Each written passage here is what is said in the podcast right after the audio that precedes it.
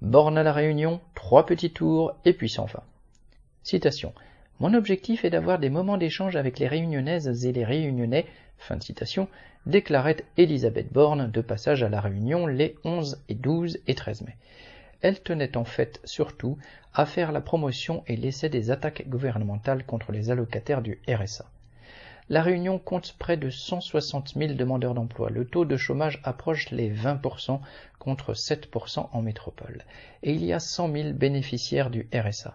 Le 13 mai, dans l'agence Pôle emploi de Piton-Saint-Leu, faisant partie de la zone immédiatement concernée par l'expérimentation de l'opération mensongèrement appelée Retour à l'emploi, Borne s'est félicité du conditionnement du versement du RSA à 15 ou 20 heures d'activité sous peine de radiation.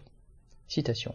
Il s'agit de leur faire découvrir, aux bénéficiaires, des métiers, de leur permettre de se former, c'est ça les 15 à 20 heures d'activité dont on parle, fin de citation, a affirmé la Première ministre en ajoutant, citation, on attend que le bénéficiaire s'engage lui aussi, d'autant que des entreprises nous disent qu'elles cherchent à recruter mais n'y arrivent pas. Fin de citation.